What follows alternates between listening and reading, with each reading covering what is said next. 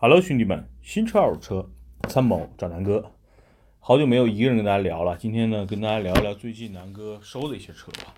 也不是一些车，其实就一辆啊，呃，特别有意思。就是我上上周在美国的时候，我一个人在逛那个四 S 店，正好逛到保时捷的时候，我进去看看吧。我说保时捷价格确实跟中国来比了，美国的保时捷的价格应该是中国的一半，甚至有的车可能三分之一的价格。啊，我正在逛，正好呢，国内一个朋友给我发了个照片，说南哥，我订车了，怕哪摸哪。我说我靠，多少钱？我说你把你那个订单给我看看呗。他呢就把他当时选配的保时捷怕哪摸哪的那个订单给我看了，选了一些音响啊、座椅啊，还有一些舒适性的配置，总共结算下来之后的价格是一百五十万。然后我正好当时，其实这东西就是真的很巧啊，就是。无巧不成书，就是我正好当时坐在那个呃卡宴的那个车里边，然后我一看他订的是帕纳莫哪，我就啊下车，然后转身啊，就卡宴的边上就是一台帕纳莫哪，我就坐到里边了，然后看了一下美国的一个配置单和价格，呃，我坐那台呢是一个帕纳莫哪的 4S 版本啊，相当于是一个高配了，2.9T 的那个动力。啊，也是啊，大家知道的，去查一下。虽然是二点九 T，但是比它普通的三点零 T 的贵很多。啊，然后然后看那个正正好四 S 的那个版本选的那些配置和我朋友买的这个差不多。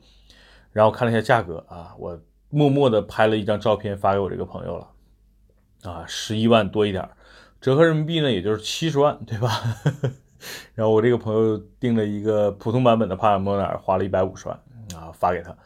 他当天晚上没再理我啊，就是因为我是得我是在美国时间的下午嘛，他这边呢应该是一大早就应该是凌晨，大概五六点钟他起来了之后发给我的，然后我那边正好下午，从那从从下午一直到晚上啊，我等到第二天早上他也没回我信儿，然后后来他又发给我一段语音，他说南哥，哎呀，看了你的这个视频和照片，我真的很生气啊，哎呀，太气了，但是我想明白了。就我在中国能买这个车，至少证明了我是个有钱人。我说对对对，没错，你这么理解就对了。因为在中国这种车你买了，这确实证明你是个有钱人啊，成功的九零后啊。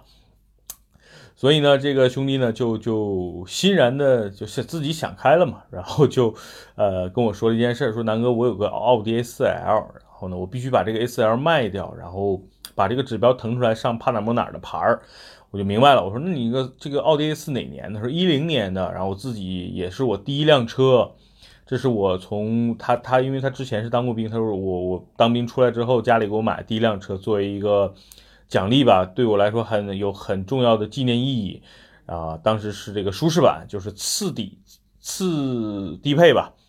啊，因为最低配是真皮座椅嘛，然后次低配是真皮座椅啊，多个座椅加热啊，配置呢反正够用。呃，但是缺了一些主要的配置，这个一会儿跟大家说。反正对于他来说也是很有纪念意义的一个车，车况非常好，然后整个全程四 S 店保养。我一看这车，要不你出我呗？他说那行，那那南哥你要是行的话，那咱们就赶紧过户。我正好手里有个标，然后我一想，啊，我在美国呢怎么办呢？后来我就让牛鞭他们哈，就是牛鞭找了一个呃代办过户的这个车商。帮我把这件事儿噔噔噔就弄了，也就是说我在美国车也没看到的情况下就把这个车买过来了。为什么我要买呢？就是一方面呢，就一零年对于南哥来说也是有纪念意义的一年。我在那一年其实人生发生发生了很多的变故啊，比如说，呃，我离开了工作差不多三四年，四年的联想啊，因为南哥毕业就去联想了嘛，工作了四年，然后离开。然后去了，又同时也离开了北京，然后只身一个人把媳妇扔在北京啊，我自己就跑去杭州去淘宝了，呃，去淘宝网上班了。所以对一零年对我来说也是人生重大的转折的一年啊。这一零年的车，我觉得正好记录一下啊。第一，这是第一点。第二点呢，A 四奥迪这个车一直我比较喜欢的，喜欢几点。第一呢，就是外观这东西就是仁者见仁啊，就是整个奥迪的内饰是我非常喜欢的一种风格，这是第一点。第二点就是奥迪的方向盘的那种哎非常润滑的感觉，也是我喜欢奥迪车的第二个原因啊。所以这奥迪车，尤其 A4，我一直想收一个玩儿啊，正好有这个机会，我就把它买了啊。价格不贵，就是按照市场行情价十万块钱给我的。呃，灰色的呃，刚才说了配置了，就次低配，也就是说除了有个天窗，呃，有个这个真皮座椅，有个座椅加热，几乎其他的，比如说导航啊、倒车影像啊这些，包括自动大灯啊，都是没有的。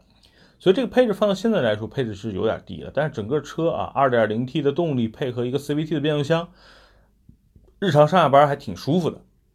关键车况特别好，就是我收来之后，我以为这车对吧，这七八年的车了，肯定比较脏、比较旧了。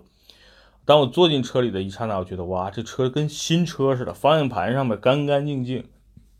没有任何那种指甲呀或者任何的划痕。车里没有任何的烟味儿，我这个哥们儿是抽烟的，但是他说他从来不在这个车里抽。还有一个呢，就是整个车的座椅啊，真的是崭新如故，因为他之前一直用这个座椅坐垫儿了，这车况真的是太完美了，我会非常开心啊。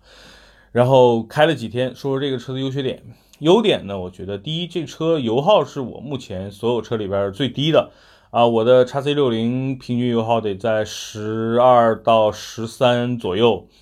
我的汉兰达2.7的油耗也得在十一到十二、十三啊，那 M2 就不用说了，可能更更高一点。那我这个奥迪 A4L 这两天开下来，平均油耗就是八到十，所以我觉得哎挺好啊。CVT 的变速箱立了大功劳啊，这是第一点优点，就省油。第二呢，就是这个车很舒服，内饰的质感还是开起来的感觉真的是挺好的。因为我在美国最后那一周租了一辆卡罗拉嘛。卡罗拉各方面都很好，就是隔音啊、胎噪很明显。在美国那种，因为美国的路面不像北京这么好啊，就整个那个胎噪特别明显。然后卡罗拉隔音差，哎呀，那几天吵的我哟，哎，但是已经耳朵已经麻木了。回来回来之后一开 A 四，哇，高级啊，隔音真好。哈哈，还有咱们国家的路真好啊，所以 所以呢，就有一对比就伤害嘛，就是所谓的 A 四 L 确实对比这些车质感好很多。这是第二个啊，就是好开啊。第三个优点呢，就是这车确实便宜，性价比很高。当时三十多万的车，过了六七年、七八年，现在十万块钱就能买到。其实，在二手市场上，这也是一个性价比比较高的车。因为你现在去买同年份的，比如说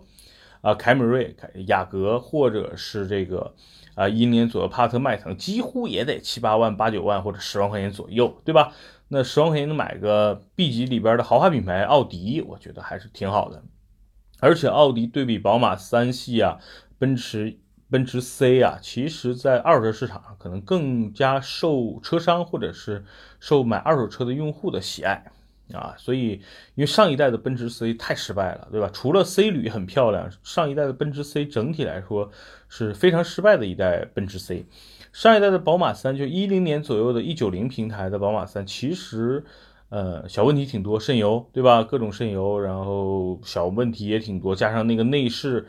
对于一台豪华品牌的这个轿级别的轿车来说，确实很多人是接受不了的啊。所以奥迪就胜在外观还可以，很经典，对吧？我然后内饰还是不错的，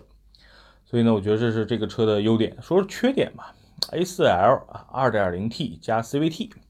一说 CVT，大家觉得，哎，这个奥迪很少用 CVT 啊。大家知道，当年奥迪很少车用双离合。因为大众集团整个双离合确实不让人省心，然后这两年呢，可能技术比较成熟了啊，越来越多的奥迪都用上了双离合，比如说对吧，著名的 Q5L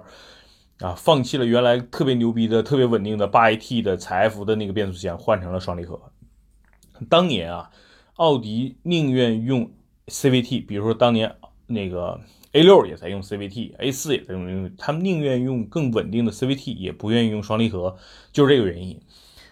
那这个 CVT 有好处也有坏处。刚才说了，油耗确实是好处，坏处就是在于这个车开起来没有什么驾驶的乐趣啊，这是第一点。第二点就是这个车，呃，起步阶段是很肉的，因为它2.0的动力嘛，涡轮介入也比较慢，加上 CVT 变速箱的这个调教，它们匹配出来就是这个车。就是原地起步的时候会感觉特别肉，你不点油门或者深点一下，这车不动。这在整个起步或者是倒车的情况下就特别明显啊，所以这是我觉得这个车的最大的一个缺点，就是在驾驶层面上，尤其起步的层面是有点肉的。第二层面就我的这个车配置相对来当年三十多万的车了，配置很低啊，多功能方向盘没有，虽然是个真皮，整个方向盘上光溜溜的一个按键没有，除了个喇叭能摁，剩下都摁不了，所以这是我觉得我吐槽的一个点。第二个就整个车的配置，倒车影像没有啊，前雷达没有，它只有一个后雷达，所以对于我这种习惯了有倒车影像的车来说，哎呀，这个倒车现在确实有点不适应，虽然驾驶技术还行，但是不适应了啊。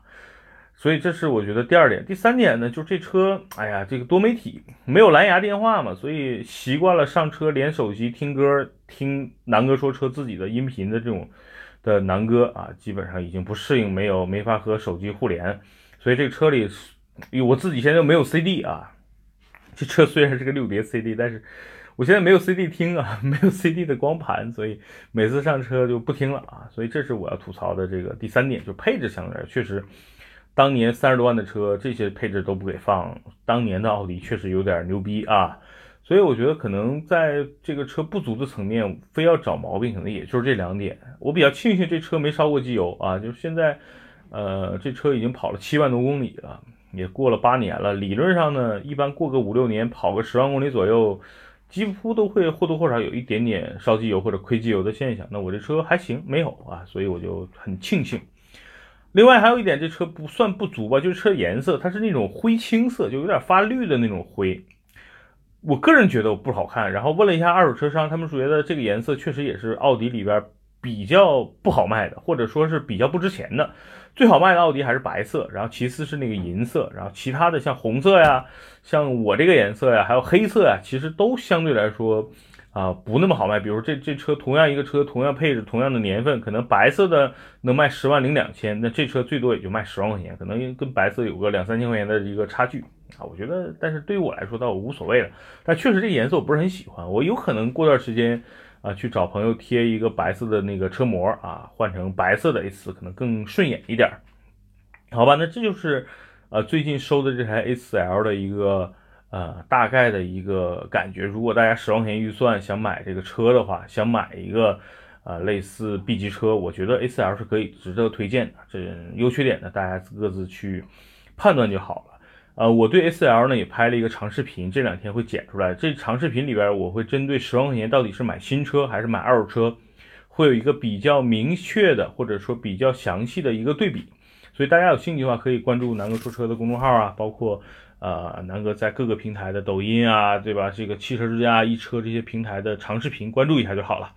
好吧？谢谢大家。然后另外跟大家说一个好消息，就是南哥的这个呃听友群啊，现在已经差不多十十好几个群了。然后我们这个群里边目前有一些平行进口商的合作，最近也卖了不少途乐啊。所以如果大家想买比较想找一些比较靠谱的平行进口商，包括南哥之前拍过视频的那家啊。大家都可以在微信群里边和和我们聊天啊，沟通具体咨询哪一家靠谱